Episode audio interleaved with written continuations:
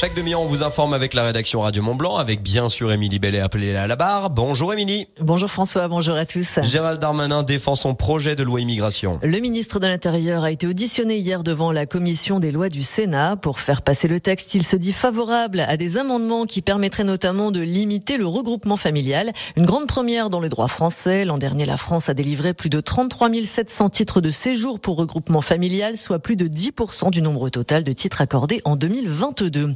Il encourt désormais jusqu'à 20 ans de prison. L'avenir judiciaire de Pierre Palmade s'assombrit. Le fœtus de la femme victime de l'accident de voiture est né vivant et viable par césarienne. C'est le résultat d'un rapport crucial dans l'enquête en cours. L'humoriste devrait donc être poursuivi pour homicide involontaire. Le collège Jeanne d'Arc d'Albertville en deuil. Un randonneur à pied de 60 ans a trouvé la mort lundi soir après une chute de 200 mètres du côté de Faverges. La victime est un professeur de technologie de l'établissement savoyard. Il avait également enseigné au collège de Saint-Paul-sur-Isère. La triste nouvelle a été annoncée hier matin aux élèves. En concertation avec sa famille, les élèves auront la possibilité de laisser un dernier message à leur professeur.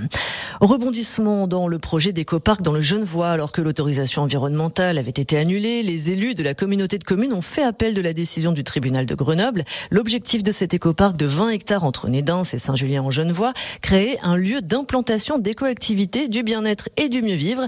La Cour d'appel de Lyon devra désormais trancher.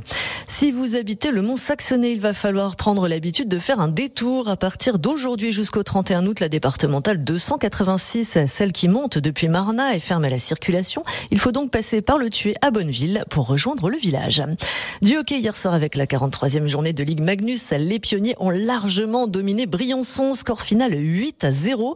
Un bon coup pour les Chamonniards qui peuvent encore croire en leur chance de qualification en play-off. Prochain match vendredi en déplacement à Anglette. Ouais, et une page s'est tournée hier au sommet du football français. Après 11 ans à la tête de la Fédération française, Noël Legrette a démissionné de son poste, une décision qui semblait inévitable depuis les accusations de harcèlement. Philippe Diallo assurera l'intérim en attendant la prochaine assemblée fédérale prévue au mois de juin. Noël Legrette conserve cependant son statut au sein de la FIFA en tant que représentant français de la grande instance internationale du football. Ouais, et puis on rappelle hein, bien sûr un quart de finale unique en son genre. Pourquoi? Parce que nos Reds, vous le savez, on est premier supporter, on est partenaire, on est sponsor du FCA, le FC Annecy qui se déplace donc à euh, l'Orange Vélodrome comme les équipes Radio Mont Blanc émission spéciale ce soir à partir de 16h dans la famille Radio Mont Blanc pour vivre cet avant-match de l'intérieur.